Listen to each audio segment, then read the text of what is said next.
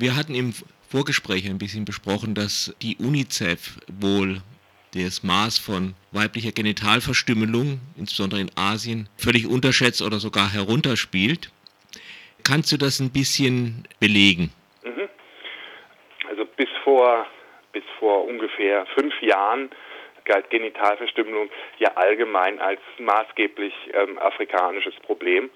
Und äh, die, das Ausmaß von, von FGM, das in Westasien oder Südostasien praktiziert wird, war in keinster Weise auf dem Radar. Also du hattest immer nur diese Afrika-Karten und äh, vor allen Dingen über die, über die Initiativen und Kampagnen, die es in irakisch-Kurdistan gegeben hat, ist äh, in dieser Zeit zunehmend stärker bekannt geworden, dass das eben nicht ein, ein äh, afrikanisches Phänomen alleine ist. Die UNICEF äh, ist sozusagen beauftragt von der UN, jetzt eine äh, enorm große Kampagne zur äh, globalen Reduzierung von FGM anzuführen und hat im äh, vergangenen Herbst einen äh, sehr dicken Report vorgestellt, der auch eine große Resonanz in den Medien hatte, in dem sie sozusagen Schwerpunktländer identifiziert hat, in denen FGM äh, A ein großes Problem ist und B äh, in den nächsten Jahren effizient bekämpft werden soll. Ähm, in diesem Report sind nur äh, afrikanische Länder mit zwei Ausnahmen, das ist der Jemen, wo es länger bekannt ist schon, dass äh, im Jemen FGM praktiziert wird und neuerdings eben der Irak wobei äh, im Irak die UNICEF behauptet, dass es ausschließlich FGM in den kurdischen Gebieten gäbe, also im Norden des Irak. Länder wie etwa Indonesien, das ja äh, eine Bevölkerung von geschätzten 180 Millionen Menschen hat und in denen man davon ausgeht, dass circa 80 Prozent der Mädchen und Frauen verstümmelt sind, tauchen bei der UNICEF so wenig auf wie Länder wie Malaysia, Oman etc., von denen das bekannt ist. Das heißt, es ist immer noch ein sehr, sehr starker Fokus auf Afrika und es wird trotz, obwohl jetzt eben zum Beispiel der Irak erwähnt wird und im Irak jetzt auch äh, für den Irak auch Gelder zur Verfügung gestellt werden, ist das Ausmaß äh, äh, von, von Genitalverstümmelung in Asien weiter völlig unterbelichtet. Woher kommen so Zahlen wie 80 Prozent in Indonesien? Von Stichproben, die ähm, Organisationen und Frauenrechtlerinnen gemacht haben. Bisher gibt es ja, also das mit dieses die Datensammlung zu Genitalverstümmelung befindet sich generell in Asien in einer gewissen Catch-22-Situation, weil solange Regierungen nicht offiziell dieses Problem anerkennen und die UN um Kooperation bitten, wird die UN nicht wirklich aktiv. Die UN ist nun die Organisation, die potenziell die Möglichkeiten hat, wirklich flächendeckend da Studien durchzuführen, einfach was finanziell und auch organisatorisch ihre Kapazitäten anbelangt. Das heißt, man ist in, in diesen Ländern angewiesen auf Stichprobenstudien, auf Umfragen, die meist im relativ kleinen Rahmen von, ähm, von Leuten, die gegen diese Praxis kämpfen, oh, durchgeführt wurden.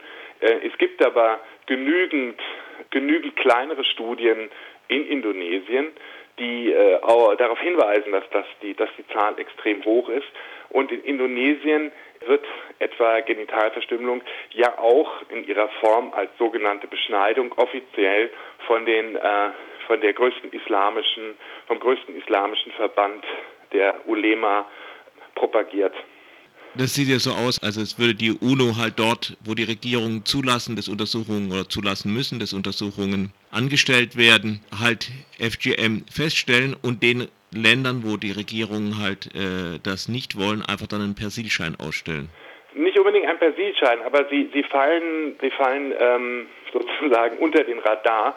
Wir hatten das ja jahrelang genau dieses Problem äh, letztlich im Irak. Also als wir 2004 äh, zum ersten Mal mit der Tatsache konfrontiert gewesen sind, dass äh, FGM zumindest im Nordirak ein Riesenproblem ist, ist das, äh, ist das weitestgehend auf taube Ohren gestoßen, weil eben seitens der UN der Irak nicht als Problemland geführt worden ist. Jetzt äh, wurde der Irak nicht als Problemland geführt, weil auf Seiten des der vor allen Dingen der irakischen, auch der kurdischen Politiker und der kurdischen Regierung überhaupt kein Interesse gab, diese Tatsache bekannt zu machen. Im Gegenteil, sie haben alles versucht, das unter den Teppich zu kehren. Und von derselben Situation befinden sich, wie wir wissen, wir arbeiten ja mit, äh, mit Leuten in unterschiedlichsten Ländern zusammen, etwa auch Aktivisten in Oman, wo Stichproben zufolge eben zum Teil die, die, die Verstimmungsquote auch an die 80 Prozent ist, du aber überhaupt keine Freiheiten hast, dass äh, Frauenorganisationen oder Menschenrechtsorganisationen oder NGO arbeiten können und äh, die Regierung äh, dieses, äh, dieses Thema nicht, nicht anpacken mag. Solange aber jetzt niemand von, von einer irgendwie gearteten, ich mag diesen Begriff nicht so sonderlich, aber zivilgesellschaftlichen Organisationen äh, dieses Thema auf den, aufs äh, internationale Parkett bringt und die Regierung mauert, passiert auch seitens der internationalen Organisationen, in diesem äh, Fall spezifisch der UN, nichts. Das heißt, äh, das ist ein, ein, eine wirklich Catch-22-Situation, ähm, wo es bislang auch überhaupt keine, äh, keine Idee gibt, wie man, die, wie man aus der herauskommt.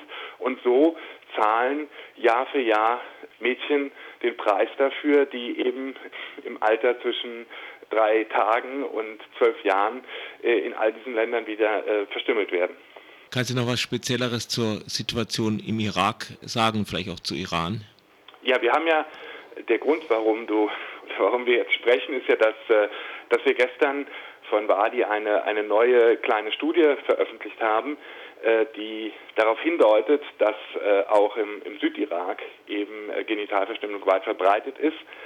Diese Studie ist unter sehr schwierigen Bedingungen von von Ärzten und Aktivisten in zwei südirakischen Governorates äh, Anfang dieses Jahres durchgeführt worden.